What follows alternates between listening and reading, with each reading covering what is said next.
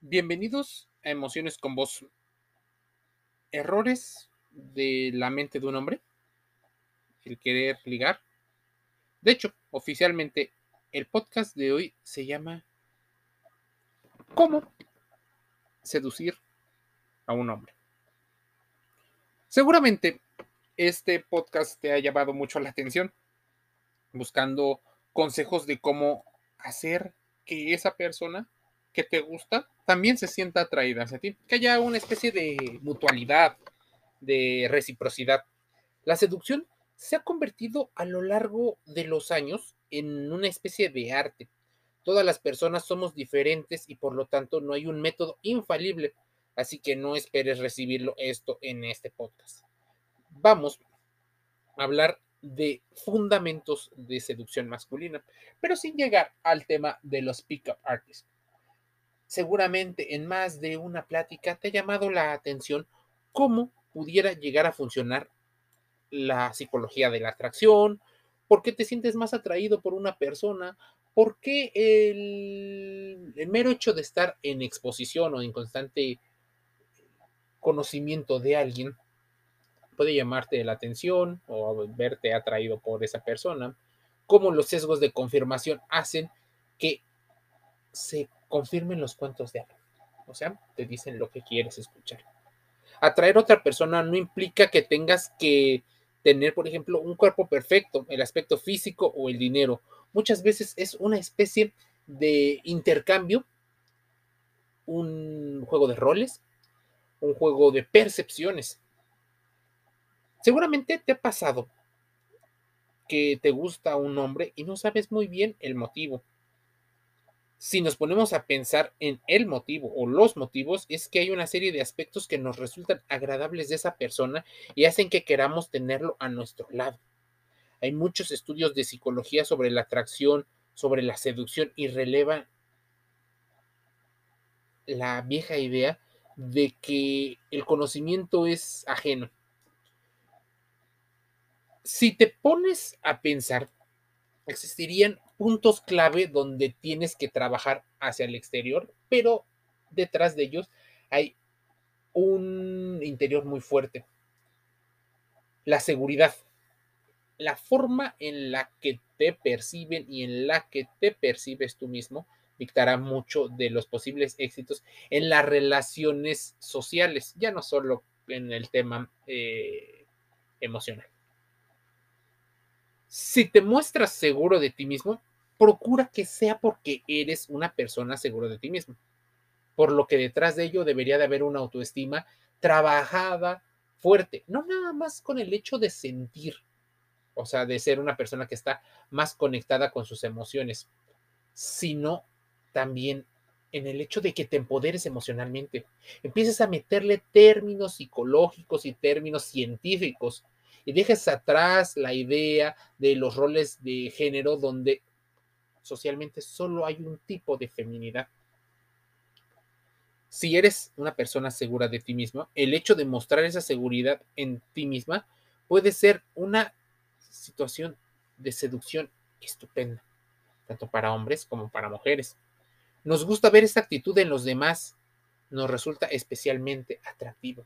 Y tal vez esa atracción es la que muchas personas les resulta altamente atractiva porque da confianza, seguridad y certidumbre, algo que no abunda. Así que posiblemente queremos atraer algo de lo que creemos tener en una situación de una evaluación o hasta de ego y también lo que necesitamos para estar mejor. Ponte a pensar por un momento. ¿Por qué nos atrae tanto la seguridad de una persona? Seguramente has escuchado, te ha pasado, o dicho en otras palabras, la desesperación puede ser algo que tira para abajo la atracción. Muchas personas se sienten mm, mejor con aquellos que en teoría saben lo que quieren, que no son indecisos, que no te despiertan este pensamiento dicotómico y que en esa seguridad te sientes más cómodo. Si bien la seguridad nos gusta y si nos ponemos a pensar un poco más, existen personas que consideran que una persona que tiene opciones es mucho más atractiva. Tal vez entre esos pensamientos ha surgido en ti la idea de por qué los mujeriegos son más atractivos. Posiblemente porque existe una preselección de alguien más que ha comprobado que instintivamente puedes cumplir con cierto rol, el rol de proveedor. Ese rol que tal vez se te ha asignado por género y que tiempo después te das cuenta de que socialmente crecimos con las mismas reglas que la biología nos indica. Muchas personas se sienten, por supuesto, atraídas por la seguridad, por la confianza, por incluso hay un término que se llama erótica del poder. Todos, en otro de los posibles mandamientos de la seducción, te dicen que actúes y seas tú mismo. Puede parecer un consejo demasiado trillado, incluso demasiado usado, pero es realmente necesario. No deberíamos de fingir ser quienes no somos. Lo que sí podemos hacer es mejorar ciertos aspectos, pero nunca fingirlos. Si actuamos y nos mostramos diferente, tarde o temprano saldrá nuestro yo real. Algunas personas fingen y consiguen en el corto plazo lo que habían pensado. Algunas personas fingen porque saben que su verdadero yo no es tan agradable como socialmente se espera. Te voy a citar un ejemplo. ¿Qué pasaría si la persona, ponle el género que sea, la edad que sea y las razones por las que fueren, llega a ser una persona desagradable o tal vez con comportamientos pasivo-agresivos o no muy no muy mesurados. ¿Qué ocurriría? Inmediatamente saltarían las alarmas y te plantearías, ¿qué está pasando? ¿Por qué? Pensarías que no hay nada que concuerde y eso despierta tus mecanismos de defensa. Sonreír es algo que biológicamente nos distingue de los animales mostrarte alegre y positivo y más jovial es tremendamente atractivo. En general, a las personas nos gusta rodearnos de esa aura de positivismo porque nos da y nos llena de dopamina, de oxitocina y nos hace sentir que somos mejores, más felices, que esa persona posiblemente nos vaya a aportar. Por eso muchas personas fingen aún con el dolor interno aún con la ansiedad, la depresión o los múltiples problemas que son sonrientes, se vuelven más, más atractivos y eso tal vez les ayuda a evitar la soledad, a tener más propensión a tener más parejas. Hay muchas personas que recomiendan en varios blogs el llegar a coquetear o saber seducir al tener una imagen eh, atractiva. Sí, deberías de ponerte atractivo, guapa o guapo para ti. Pero hay que ser realistas. Mucho de lo que hace la gente, y no voy a decir que el 100%, porque sería sobregeneralizar, pero un porcentaje lo haces para interactuar con las demás personas, para que te perciban de una forma que tú quieres que te perciban. Sin dejar a un lado tu estilo personal, puedes intentar sorprender a las personas con a veces algunas cosas nuevas. El misterio para muchas personas es algo que puede y que mola muchísimo. Dejarle a las personas con la intriga está muy a muy poquita distancia de ser una persona que utiliza el refuerzo intermitente, la curiosidad y el morbo como parte de armas que ni siquiera se llegan a dar cuenta. Debes identificarlo, porque si nos mostramos misteriosos, puede ser un arma de dos filos. en contra y a favor de nosotros o de la otra persona. Algunas personas, tristemente, en ciertas comunidades te recomiendan de que no le des todo porque las personas no sabrían valorar aquella eh, permanencia, aquella estabilidad.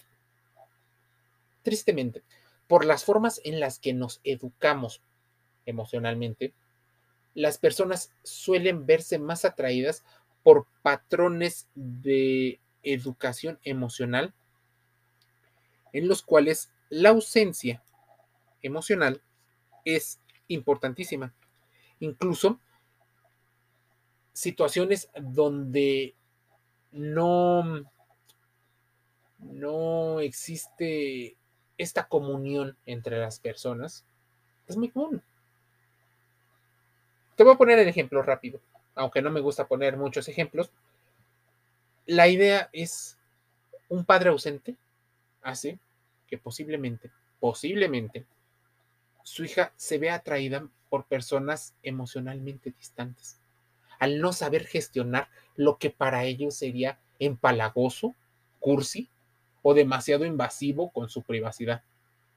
Es muy curioso darse cuenta que tanto hombres como mujeres tenemos ese patrón relacional. ¿Por qué?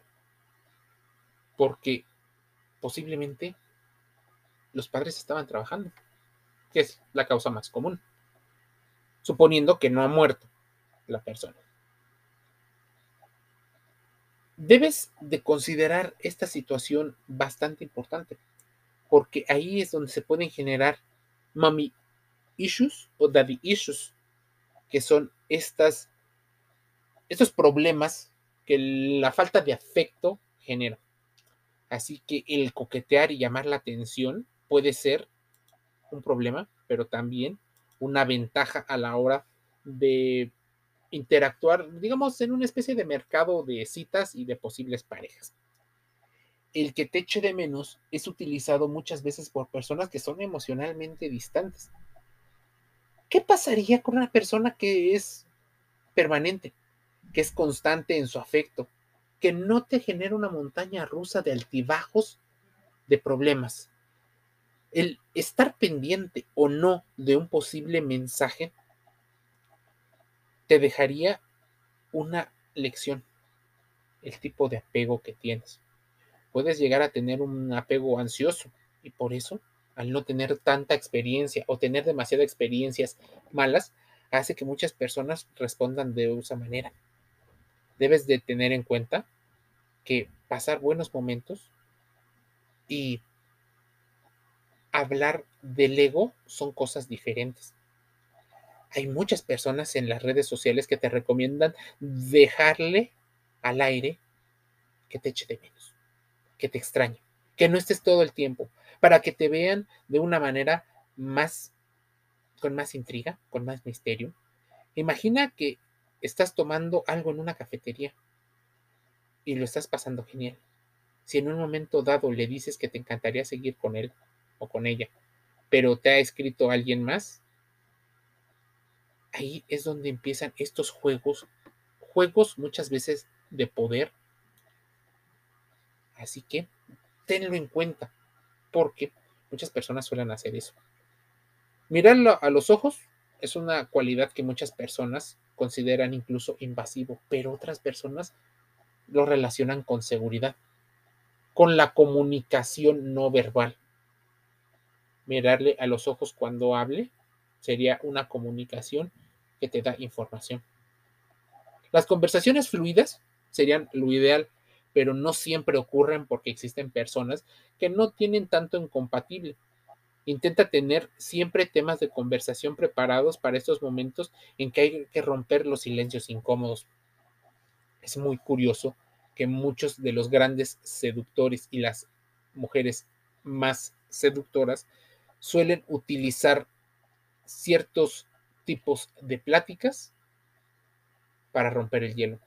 Algunas un tanto intrascendentes y que vayan más al centro de recompensa, donde el placer y dependiendo la etapa en la que te encuentres de conocer e interactuar con la persona, sean ad hoc. al principio en una primera cita, empiezas a platicar de qué te gusta, cuál es tu hobby favorito, cuál es tu película, sin que suene una entrevista.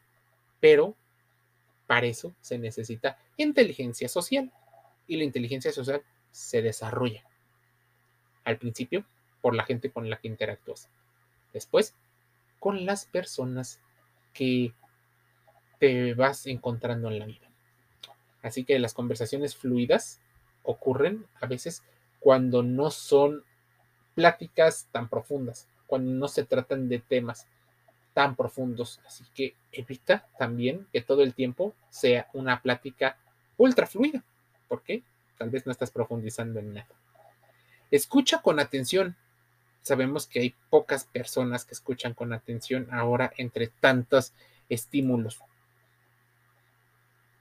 Hacer cumplidos sin que sean recompensas positivas. Hay muchas personas que consideran que para seducir un hombre debes de considerar que las amistades pudieran llegar a ser sagradas. El no hablar con tus, ex, con tus exparejas o de tus exparejas sería importantísimo.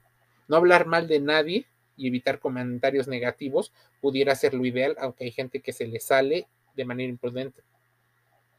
Muchas personas por el rol te consideran que ser atractivo o sexy, sí, pero sin llegar a lo que se considere provocativo. Es importante que no te montes películas, los cuentos de hada, o no forces una historia para que coincida con lo que tú quieres. Deja que algunas de las cosas vayan tomando su curso.